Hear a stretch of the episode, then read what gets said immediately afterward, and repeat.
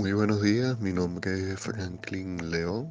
Eh, pertenezco a la Universidad de los Andes, donde soy becario. Curso el doctorado en filosofía política y eh, pues trabajo dando clases en la Universidad Alberto Hurtado, Universidad Jesuita. Ambas universidades son católicas, eh, con distintos escenarios. Por la Universidad de los Andes, donde estudio, una universidad donde asiste la clase alta de, Chile, una universidad de los Dei. Y la Universidad Alberto Hurtado, donde trabajo, es una universidad pues, de clase popular, eh, paga, ambas son pagas, pero eh, asiste pues otro tipo de, jóvenes, pues más muchos de las barriadas populares de, Chile. ¿Qué pasa en Chile? Eh, pues ya yo voy para tres años en, en, Chile y siempre que llegué pues lo, dije, pues me recuerda mucho a nuestra Venezuela de los años de la democracia, sobre todo los 80, donde habían grandes diferencias sociales antes del Caracazo, eh, pues donde unos pocos tienen mucho y donde muchos tienen poco. Si hay prosperidad, eh, pues la, la, Venezuela donde había prosperidad, donde siempre llegaban los, los cantantes a hacer conciertos y se llenaban porque había efectivo en las calles, había poder adquisitivo, claro que sí, pero sin embargo, pues el, salario mínimo, eh, bueno, eh, alcanza para poco o no alcanza.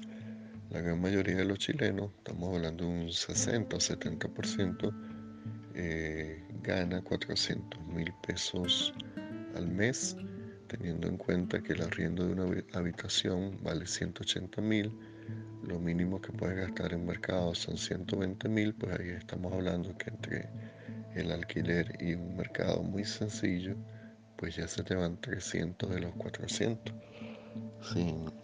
A eso pues le suma 50 mil pesos de pasaje. O sea, estamos hablando de trabajar para sobrevivir. En el gran caso la mayoría de los chilenos.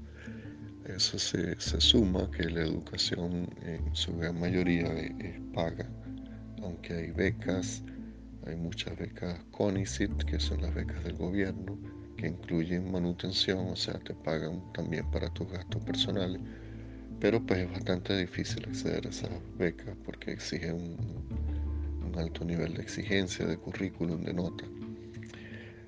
Y pues obviamente no, un pequeño número puede acceder a, a las becas. Pues. También hay préstamos bancarios, generalmente los estudiantes se endeudan de por vida, piden un préstamo al banco para poder estudiar. De 26 universidades que hay en Santiago, solo tres públicas, donde es bastante difícil el acceso. La Universidad de Chile, la Universidad de Santiago y la Universidad Central de Chile. Las otras 23 son privadas y muchas de esas privadas pues eh, cuestan bastante, están bastante lejos del acceso al bolsillo del chileno y de ahí la necesidad de endeudarse con los bancos pues, para poder estudiar.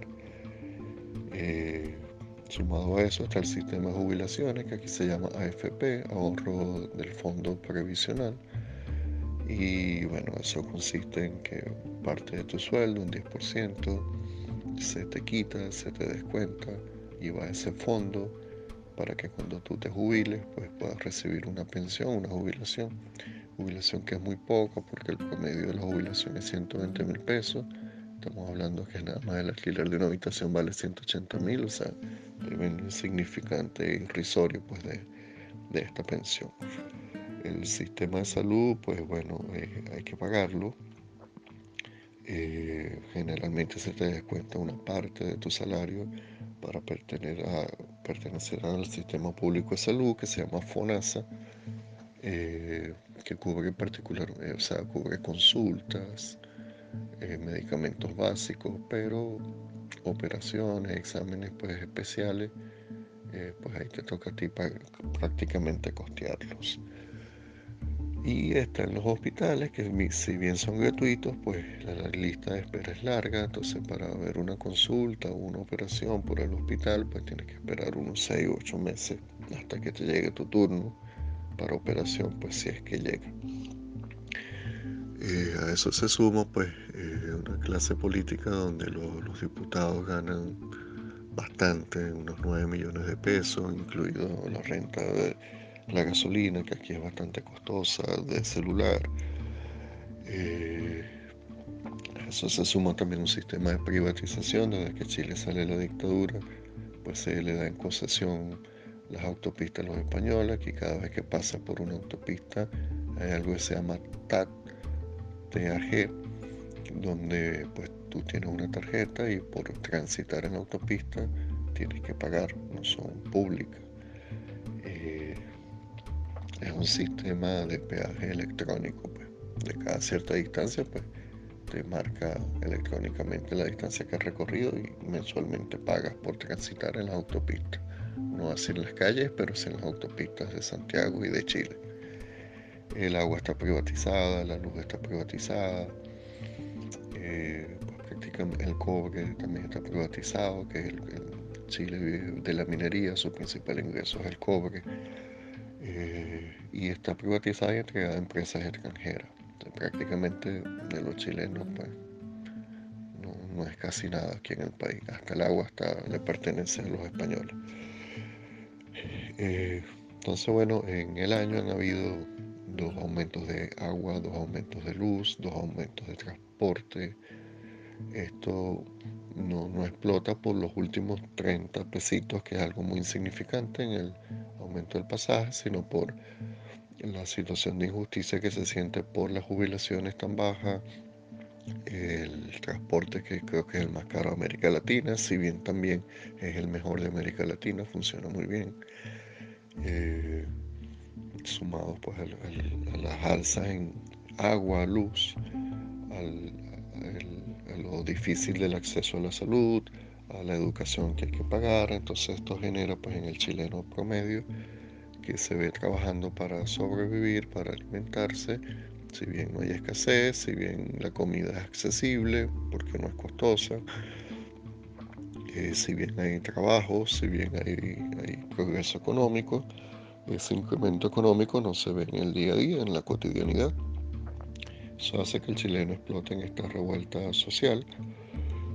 Eh, como nunca antes se había visto, pues eh, quizás pues el grado de, frustración le lleva a quemar vagones del metro, fuera eh, protestas bastante violentas, donde de las 136 estaciones de metro, 78 se destruyeron, se quemaron autobuses, se saquearon supermercados, eh, bueno, se, da esta protesta social.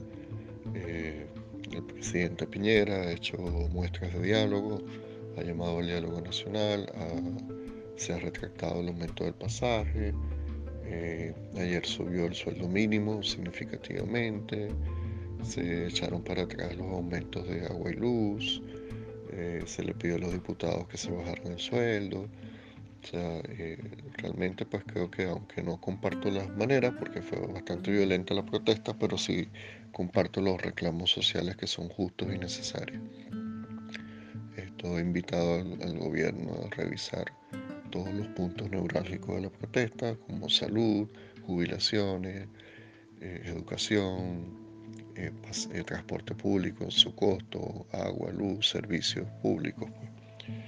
Y, bueno, esto ha llevado a la, revisión de las políticas económicas y sociales que no son de este gobierno, vienen desde de la concertación. que es la concertación? Eh, pues eh, para nosotros lo que fue el pacto punto fijo, una vez terminada la dictadura, pues todos los partidos políticos concertan un, sistema de gobierno. Han habido gobiernos de derecha, de izquierda, todos han seguido este mismo camino de la privatización, de, la entrega de los bienes y servicios del país a empresas extranjeras se ha repuntado económicamente, en Chile se vive bien, hay una economía sana, pero pues con, con estas injusticias sociales que explotan y que reclaman de parte del chileno pues mayor equidad social.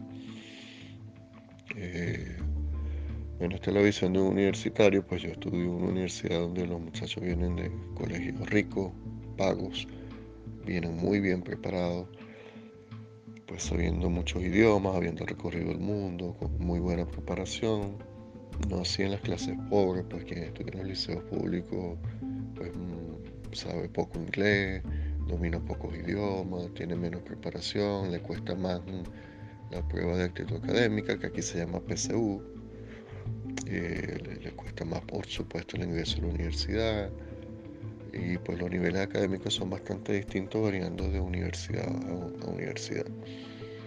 Eh, creo que la educación chilena es bastante buena, es muy, muy superior, creo que una de las mejores de Latinoamérica, es bastante exigente, se da clase, no se pierde tiempo, se exige bastante, hay un nivel muy alto de lectura, se maneja mucho el, inglés, se lee bastante inglés, vienen muchas personalidades del mundo académico mundial a exponer, uno tiene la oportunidad de escuchar gente famosa, interesante, pero eh, pues realmente es un, sacrificio bastante grande estudiar. Para los que no están becados, como es mi suerte, pues es todo una odisea y un gran sacrificio poder estudiar, bien sea en pregrado o en posgrado.